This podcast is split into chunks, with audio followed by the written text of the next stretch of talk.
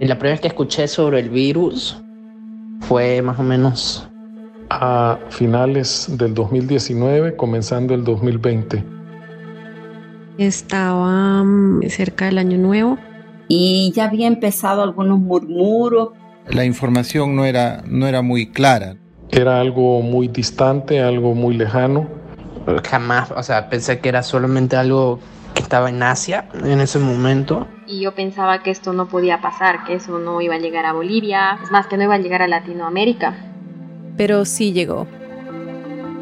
Bienvenidos a El Hilo, un podcast de Radio Ambulante Estudios. Yo soy Silvia Viñas. Y yo soy Elías Budasov. Hoy tenemos un episodio especial. Este miércoles 19 de agosto se celebró el Día Mundial de la Asistencia Humanitaria, y este año estuvo enfocado en el personal de salud o humanitario que está arriesgando su vida día a día durante la pandemia. El día es un reconocimiento simbólico, pero también es una excusa.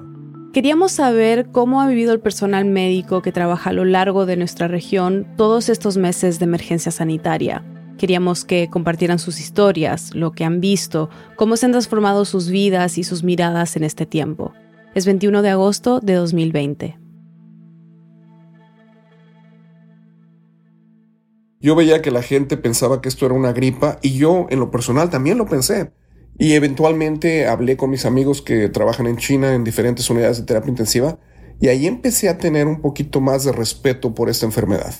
Ya cuando llega a Europa y se ve lo que está pasando en Italia, en España, las alertas se encendieron por todos lados. Y ahí inicia el miedo, ¿no? Decir qué va a pasar si llegara a Bolivia, porque qué vamos a hacer en nuestro sistema de salud es pésimo, no estamos preparados para una epidemia así. Si en esos países estaba haciendo tanto desastre, obviamente aquí no estábamos preparados para un brote de eso. Si eso llegaba al Perú iba a ser un, un problema grandísimo y mayor.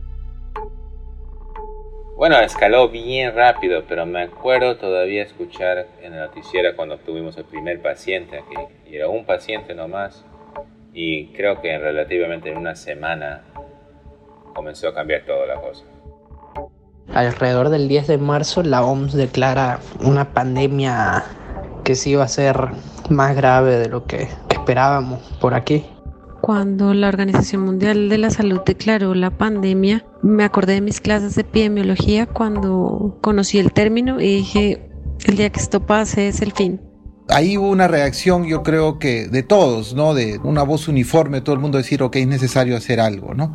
Y empecé a leer todo lo que pude además de dejar el miedo, uno tenía que ir preparándose, uno tenía que leer mucho, ir actualizándose eh, constantemente. Como médico uno, uno puede decir que bueno, que leerlo, verlo, pero creo que el, momento en que tú te das cuenta que las cosas están... Y, es, difícil decirlo de esa manera, que a veces necesitas ver los casos, ¿no? Pero ya cuando comienzas a ver los casos, ya la cosa es evidente que está aquí y que, y que tiene la gravedad que tiene. Tal vez nunca pensé que el momento fuera a llegar entendí que la vida nos había cambiado y que esto iba a ser eh, la Tercera Guerra Mundial. Ahora parece que nos hubiésemos habituado a contar muertes y contagios, a mirar gráficos y estadísticas sobre una enfermedad que avanza día a día sobre el mundo. Pero hace apenas seis meses todo era nuevo y desconocido. Entonces, en las últimas semanas hemos estado hablando con ocho médicos en ocho países de la región que se convirtió en el epicentro de la pandemia. Aquí están sus testimonios. Soy el doctor Joseph Barón. Soy el jefe del Hospital United Memorial Medical Center en Houston, Texas, en los Estados Unidos de Norteamérica. Mi día empieza muy temprano, antes de que salga el sol. Llegas al hospital, te tienes que cambiar en, estos trajes medio espaciales para entrar a ver a, a los pacientes. Nada más meterte a la unidad te toma casi 20 minutos. Y después es una serie de mete, sale, mete, sale, ponte esto, quítatelo pasa todo el día. Yo no llego a la casa antes de que sean, qué sé yo, las 10, 11 de la noche. Y luego al día siguiente, todo otra vez, exactamente igual. ¿A qué grado mi vida está ahorita colapsada? Que no me ha dado tiempo ni de pagar mi electricidad, el agua. Uno de estos días me van a desconectar esas cosas en la casa. Nada más para que tengas una idea de qué tan feo está eh, la situación. Estoy frustrado porque veo que trabajo como loco y la gente sigue sin hacer caso. Tú sabes que en los Estados Unidos hay un grupo de gentes que no cree que el coronavirus es real. Piensan que es una, una invención eh, de algún partido político. Yo he llenado más certificados de defunción de toda mi vida, de toda mi vida como intensivista. Cuando la gente me pregunta que por, por qué no le digo a alguien que cubra a mis pacientes, porque la gente no quiere trabajar con pacientes con COVID, les da miedo. Lávate las manos, por el amor de Dios. Son las cosas más sencillas del mundo y se pueden hacer. Sí podemos controlar esto, pero lo tenemos que hacer todos. No puede ser unos sí, otros no, o que yo no me pongo la, la mascarilla porque es mi derecho, yo hago lo... Ese es el problema.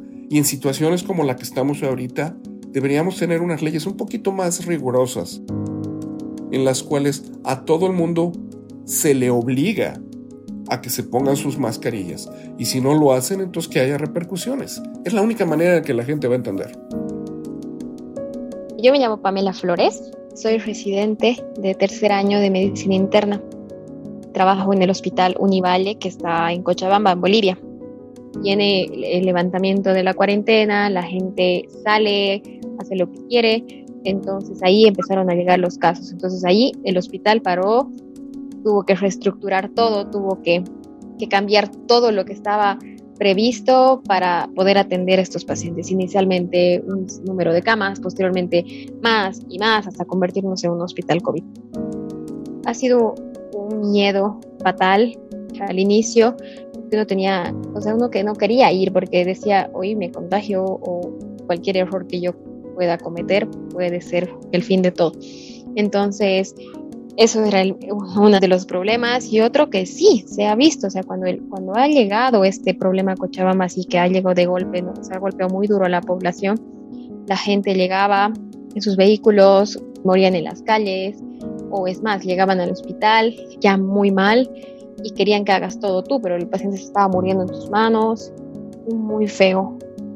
Entonces, esto de las calles es real, la gente moría en los pasillos, la gente moría en la puerta del hospital, la gente moría en sus casas, porque mucha gente no puede tener acceso a un seguro, a un sistema de salud. Entonces, yo creo que esa ha sido la parte más frustrante como médico de ver y no poder hacer nada. Me llamo Carlos Roberto Aguilar Pineda, soy neumólogo clínico Trabajo en el Instituto Nacional Cardiopulmonar en Tegucigalpa, Honduras.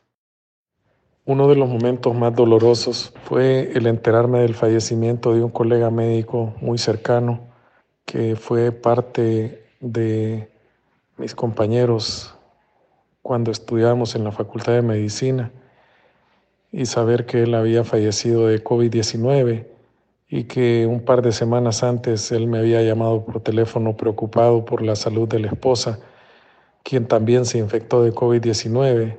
Ella sobrevivió, pero él falleció.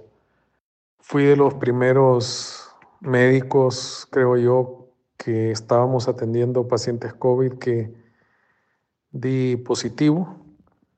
Mi contagio fue realmente inesperado, puesto que estuve desde el primer momento tomando todas las medidas de bioseguridad y desde luego el impacto no solo físico, sino también emocional al pensar en obviamente mi propia vida, pero también en mi familia.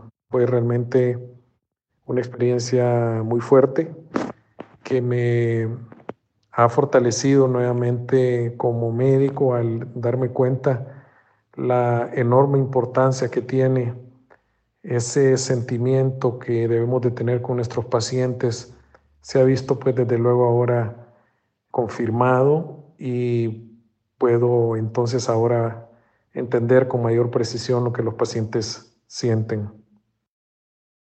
Mi nombre es María Claudia Quiroga, soy médica especialista en anestesiología y me dedico al cuidado intensivo en Bogotá, en la clínica medical en la localidad de Kennedy, una de las más afectadas por la pandemia en Bogotá. Tuve el 7 de julio síntomas respiratorios y tuve que aislarme. Estaba dentro de la casa con mis hijos y mis papás en un piso aparte y ellos me veían por las escaleras. Entonces mis hijos hacían figuras de Lego y me las llevaban. Las ponían en el borde de la escalera y me decían, mami, aquí te traje uno. Cuando yo me baje, tú lo vas a coger. y esos eran sus regalos durante todo el día. Tener que mantener ese distanciamiento ha sido lo más difícil, así no sea lo más grave, pero para mí sí fue lo más difícil. Realmente no es fácil mantenerse uno emocionalmente compensado viviendo días de cinco fallecidos en un solo turno, reanimando repetidamente, escuchando a los pacientes, agredirlo a uno. Son muchísimas cosas que afectan física y psicológicamente. Creo que finalmente cada muerte es como un fracaso para el médico intensivista y hacemos mucho, pero hay un límite que nosotros no podemos sobrepasar y eso nos va frustrando. Llevo más o menos cinco turnos sin tener fallecimientos y emocionalmente creo que me está aliviando mucho esa situación.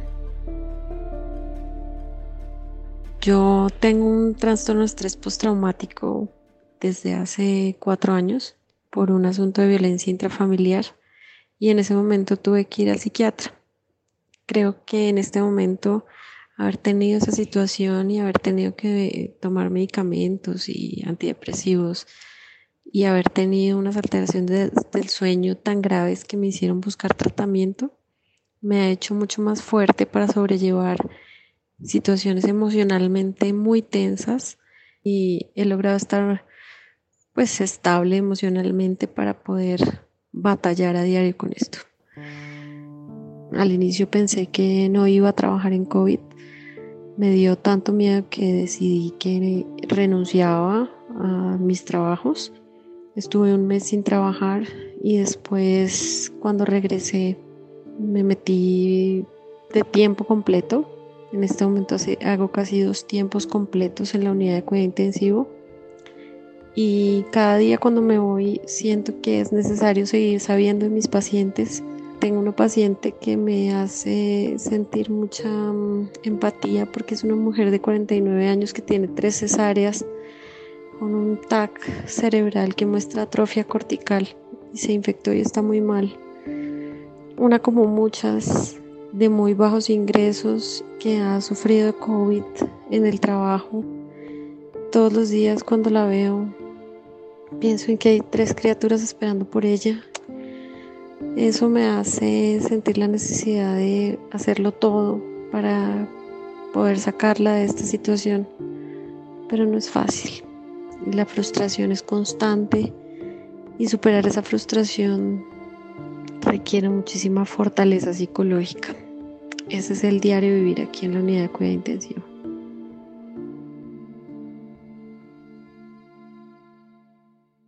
Ya volvemos. Hola, soy Miranda Mazareos y me encargo del crecimiento y la relación con la comunidad de El Hilo. Cubrir América Latina y conseguir estas voces de todo el continente requiere de un gran esfuerzo. En este episodio, por ejemplo, presentamos testimonios desde ocho países distintos. Así, cada semana tratamos de darle sentido a las noticias más relevantes de nuestra región. Si aprecias nuestro periodismo, considera unirte con una donación a nuestro programa de membresías. Tu aporte nos ayudará muchísimo. Puedes hacer tu contribución en el hilo.audio diagonal apóyanos. Muchas gracias. Me llamo Tarek Buchler, trabajo en el hospital HR 46 en Guadalajara, México. Estoy en mi primer año de residencia médica de cirugía general. Mis días son, me levanto 5 de la mañana todos los días, voy al hospital Ahorita mi hospital es un hospital de conversión, o sea que todos los días me toca estar en el área COVID. Generalmente cuando no son cirugías, solamente es entrar a tomar estudios, muestras y salirte. Lo menos tiempo que estés expuesto al virus, mejor. Pero cuando son cirugías no puedes hacer eso. El momento más duro yo creo que fue una cirugía, era un paciente con COVID tenía un perforado el intestino delgado, así que tuvimos que abrirlo al paciente, todo eso duró como cuatro horas y media, cinco horas la cirugía, porque le hicimos resección del intestino y anastomosis, o sea, juntar los dos pedazos de intestino, y la verdad fue muy desesperante. El quirófano donde trabajamos ahorita no tiene el aire acondicionado para que no haya la propagación del virus. Las luces del quirófano calientan muchísimo. Respirar con el equipo de protección es muy difícil. No puedes tocarte nada porque te contaminas este, y contaminas al paciente.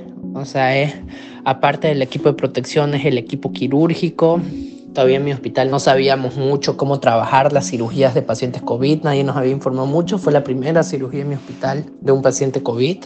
Salió todo muy bien, gracias a Dios.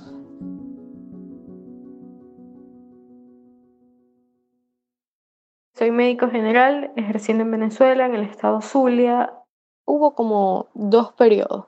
Un periodo en el que todavía nos estábamos como acostumbrando a la cantidad de pacientes que estaban llegando y todavía no se había habilitado la emergencia.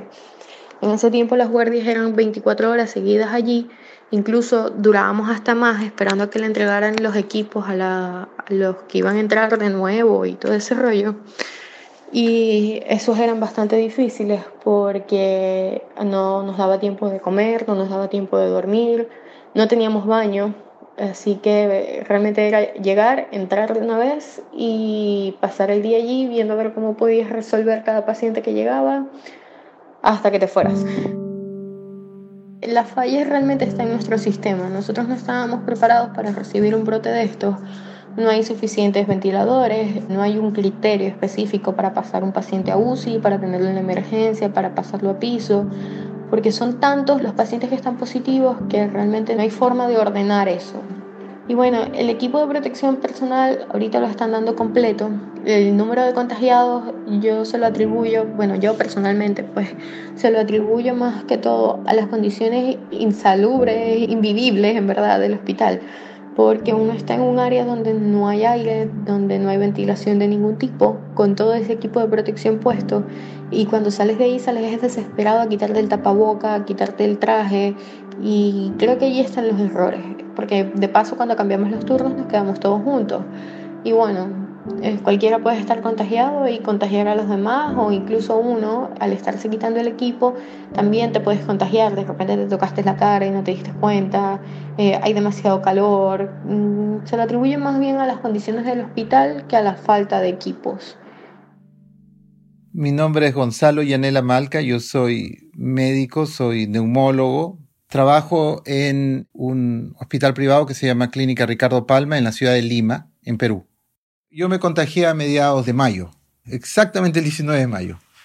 No tuve un curso de enfermedad muy serio, tuve fiebre unos días y el gran temor de contagiar en casa. Me aislé. Esta enfermedad cursa muchas veces de manera benigna en algunas personas. Yo tuve un gran malestar una semana, dos semanas de estar incomunicado. las tres semanas ya estaba de regreso en el, trabajo. En esto hay que, hay que seguir andando nomás yo soy un médico que hago esto, o sea, yo, yo, no es la única enfermedad que te expones, ¿no? Te expones a influenza, en el Perú te expones a tuberculosis, es parte de, de lo que haces y yo si bien lo pensé en algún momento cuando ya estabas, estás ahí echado en tu cama con fiebre y dices, ok, ¿qué va a pasar ahora que, que esto pase? Hay pocos lugares donde puedes estar en un momento como este teniendo el entrenamiento que tienes y las condiciones de, de médico que tienes, ¿no? Si hay un montón de pacientes con neumonía, y tienes un médico entrenado en manejo de neumonías y puede verlos, yo creo que es pocos lugares donde puedes estar, ¿no? Para ayudar a las personas, porque si es una situación que, que uno nunca hubiera pensado vivir, ¿no? Como, como médico, ¿no? Esto de ver salas enteras con neumonía, ¿no? Y siguen llegando y todos son más o menos iguales, es, es, es impresionante. Yo de pasar de ser un médico que veía básicamente práctica ambulatoria el 70% de mi tiempo, porque eso es lo que uno se dedica, he pasado a ser un médico de práctica hospitalaria el, 70% de mi tiempo o más. Nuestros hospitales son hospitales de COVID, básicamente, hoy en día. Creo que lo, lo importante de cualquier mensaje en una enfermedad como esta es, hay que entender este deseo de curas milagrosas que tienen las personas y este deseo que todo vuelva a ser normal y que volvamos a estar, no sé, en un restaurante, todos, ¿no? Y uno ve a las personas y dices, ok, ¿y, por qué saliste, no? ¿Por qué, ¿Por qué hiciste ese almuerzo? Yo tengo pacientes que, se han contagiado en, almuerzos familiares después que se levantó la cuarentena y es creo, creo que lleva a, pensar mucho en el trabajo que tienes que hacer para que las sociedades empiecen a, nuevamente no solo a creer en nosotros, sino a entendernos y a, entender nuestro mensaje y a entender lo importante que son ciertas cosas. Las cosas no son siempre como te gustan y la ciencia te dice algo. Bueno, por lo general la ciencia tiene un grado de certidumbre bastante grande y está demostrando en esta epidemia que sí, todo el tiempo hemos estado más o menos en lo correcto. Esto está, esto está bien difícil y, lo que hemos hecho como, como sociedad de, a veces de cuestionarlo y, de, buscar curas milagrosas y de potenciarlas en las redes hace mucho daño y eso lo único que va a producir es más casos y más problemas. Y, creo que todos los médicos que vemos esto es... Esto es lo más duro que hemos visto en, creo que nuestras vidas. Esto es ver tanta gente morir, tanta gente estar grave, es, es de lo peor y, y creo que deberían, deberían hacernos un poco más de caso. Yo me llamo Alejandra El Pilar Gallardo Garrido. Yo soy chilena, vivo aquí en Brasil hace muchos años. Soy médica intensivista y trabajo en el Hospital Albert Einstein aquí en San Paulo, que queda en Brasil. El hospital de nosotros estaba realmente preparado para una guerra, una guerra de verdad. Entonces yo en ese sentido yo me sentí muy privilegiada, pero al mismo tiempo nosotros teníamos mucho miedo porque las informaciones no eran divulgadas llegar después de 20 años a la UCI y no saber lo que voy a hacer, no saber lo que voy a encontrar, era como sacarme el piso de mis pies. Simplemente una, una inseguridad tan grande, terrible, así no sabíamos nada. Y ese no saber nada fue una cosa colectiva. Nosotros vivenciamos cosas que jamás en la vida pensábamos que iba a pasar. Fue realmente devastador, devastador, de mucho miedo. Y te voy a decir una cosa, no era miedo de nosotros contaminarnos, no era miedo de nosotros tener COVID, porque eso, eso realmente no, no pasa en la cabeza, eso no nos pasó en la cabeza. Era miedo de de repente llegar a la casa y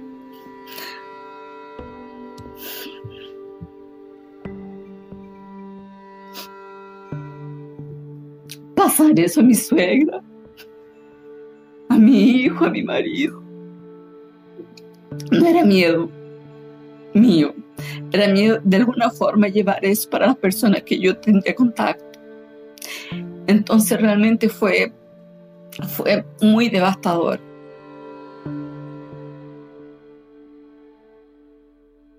Yo pasaba el día entero en el hospital.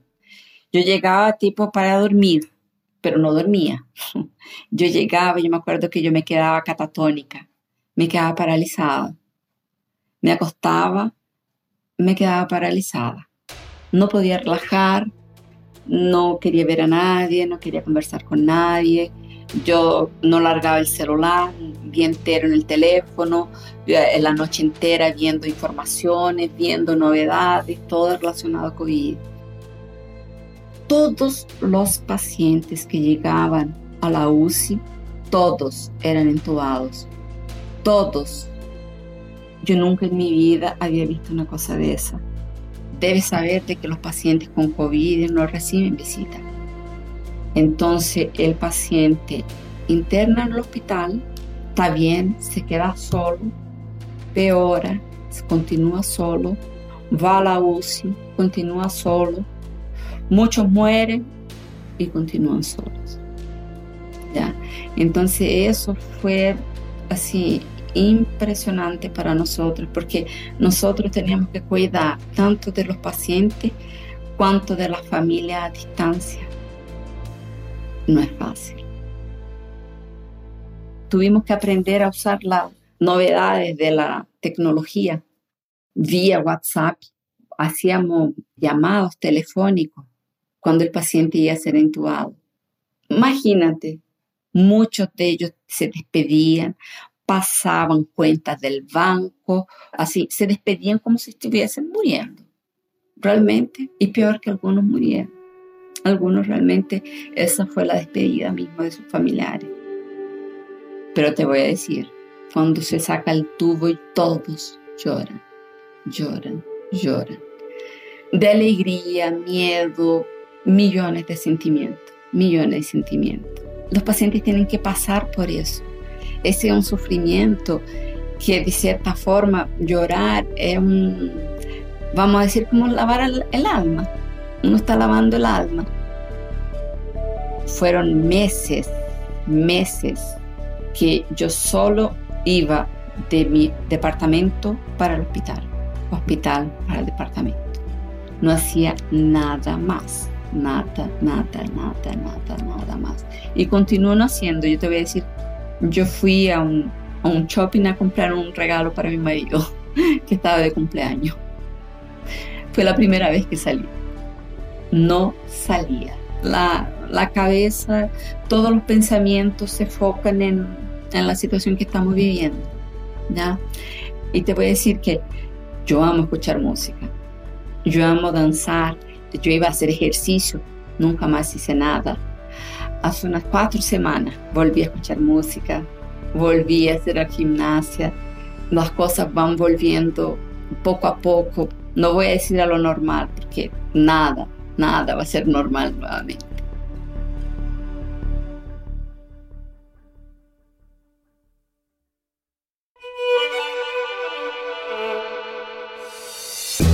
Este episodio lo produjo Inés Renique, que acaba de terminar su pasantía de producción con nosotros.